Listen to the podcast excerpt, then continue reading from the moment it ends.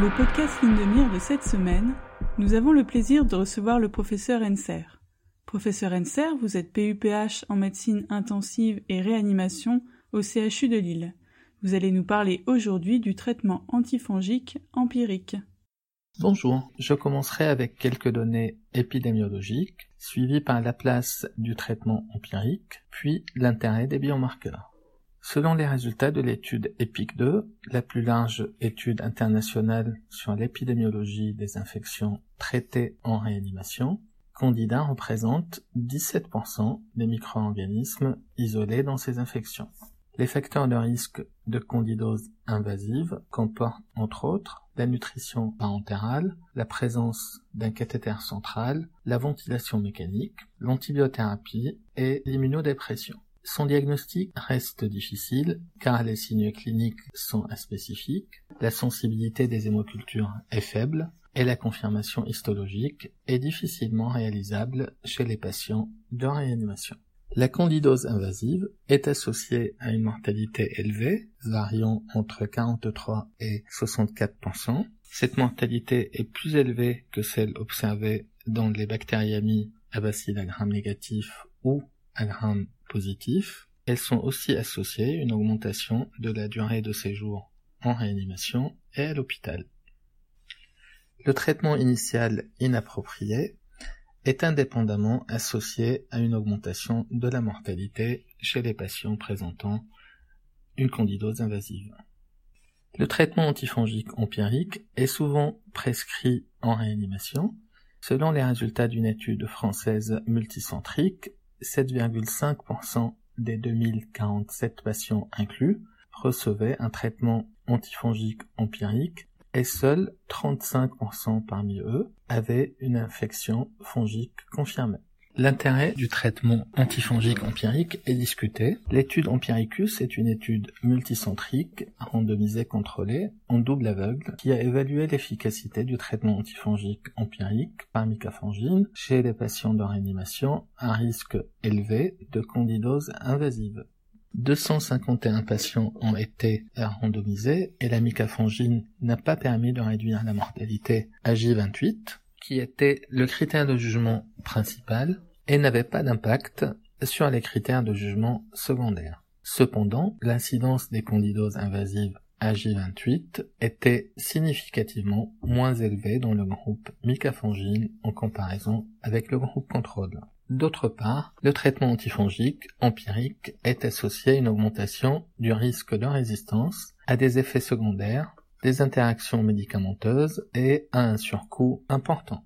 L'un des moyens de réduire l'utilisation des antifongiques en réanimation est de réaliser une désescalade. Cette désescalade est définie par l'arrêt du traitement antifongique dans les cinq jours suivant son introduction ou par la réduction du spectre du traitement antifongique d'un spectre large vers un spectre plus étroit. L'arrêt du traitement antifongique n'est pas réalisé systématiquement en raison de la faible sensibilité des hémocultures. L'étude à est une étude épidémiologique multicentrique observationnelle. Selon ces résultats, la désescalade du traitement antifongique est réalisée chez 22% des 835 patients qui ont été inclus sans impact négatif sur la mortalité ni sur la morbidité.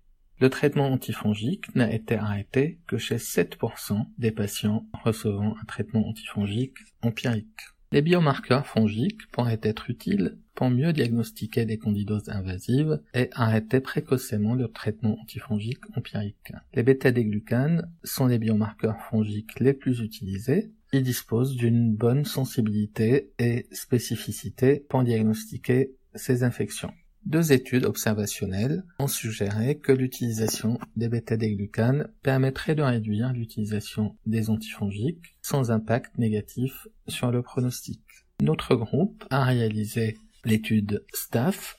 Il s'agit d'une étude randomisée contrôlée en ouvert dans laquelle ont été inclus 110 patients présentant un premier épisode de suspicion de candidose invasive. Les patients immunodéprimés ont été exclus de cette étude.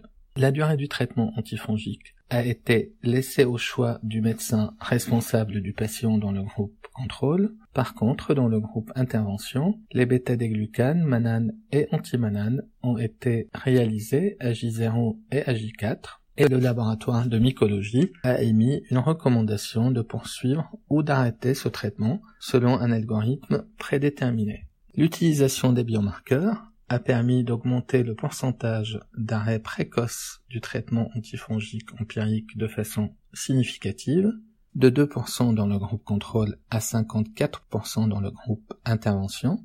Elle a aussi permis de réduire la durée du traitement antifongique empirique de 13 jours dans le groupe contrôle à 6 jours dans le groupe intervention, sans impact négatif sur la mortalité ni sur la durée de séjour en réanimation. Le pourcentage de récidive d'infection fongique invasive était également comparable dans les deux groupes. L'étude SEAT est une étude multicentrique qui a débuté il y a quelques mois et dont l'objectif est de confirmer les résultats de l'étude pilote et de démontrer la sécurité d'une stratégie d'arrêt précoce du traitement antifongique empirique selon les résultats des biomarqueurs. Conclusion, les candidoses invasives sont fréquentes en médecine intensive et sont associées à une augmentation de la mortalité et de la durée de séjour en réanimation. Leur diagnostic reste difficile en raison de la mauvaise sensibilité des hémocultures. L'intérêt du traitement antifongique empirique reste débattu. Les bêta-déglucanes sont des biomarqueurs fongiques utiles pour le diagnostic des candidoses invasives. L'utilisation de ces biomarqueurs pourrait être utilisée pour l'arrêt précoce du traitement antifongique empirique. Merci de votre attention. Merci beaucoup professeur Enser pour ce podcast qui était consacré cette semaine au traitement antifongique empirique.